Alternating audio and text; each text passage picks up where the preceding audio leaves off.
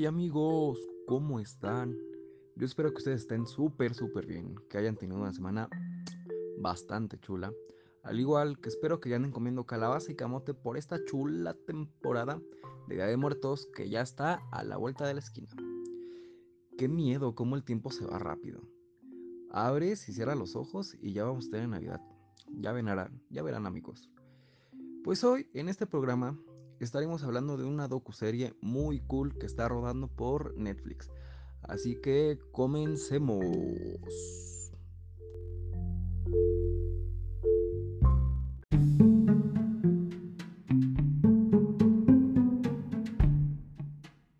Hoy charuquearemos las películas que nos formaron. Esta serie es original de Netflix estrenada en el año 2019.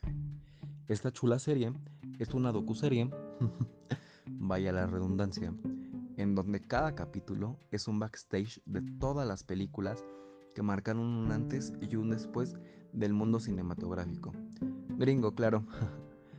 y cuentan todos los secretos del detrás de cámaras de todas las películas, como, por ejemplo, Home Alone, Forrest Gump, Halloween, Nightmare on Elm Street, entre otras. Hoy les quiero platicar de rapidín unos datos de unas películas para que se den una probada de lo que va esta docuserie y se animen a verlas.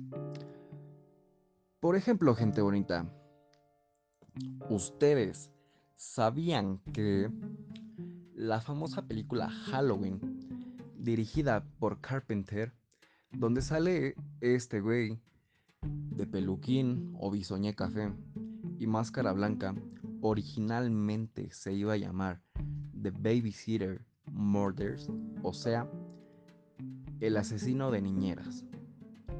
O también sabían que gracias a esta película, la actriz Jamie Lee Curtis impulsó su carrera para hoy en día ser conocida como la reina del terror. Así es, la misma doñita que salió en un viernes de locos de Disney. Qué loco, ¿no?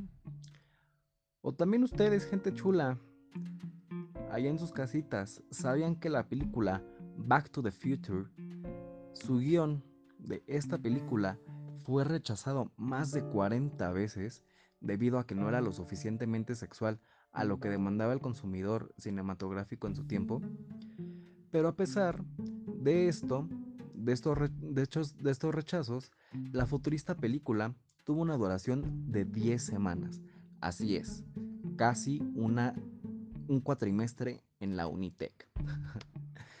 y por último, ¿ustedes sabían que para la película Forrest Gump se tenían contemplados a los actores chequen Bill Murray, John Travolta y Chevy Chase para personificar al protagonista Forrest Gump?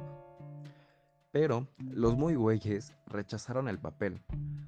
O también, otro dato, es que mucha gente piensa que Forrest tenía un retraso mental y que esa era la verdadera razón de su comportamiento. Pero la verdadera razón de su enfermedad mental era que tenía un TES. que es un TES?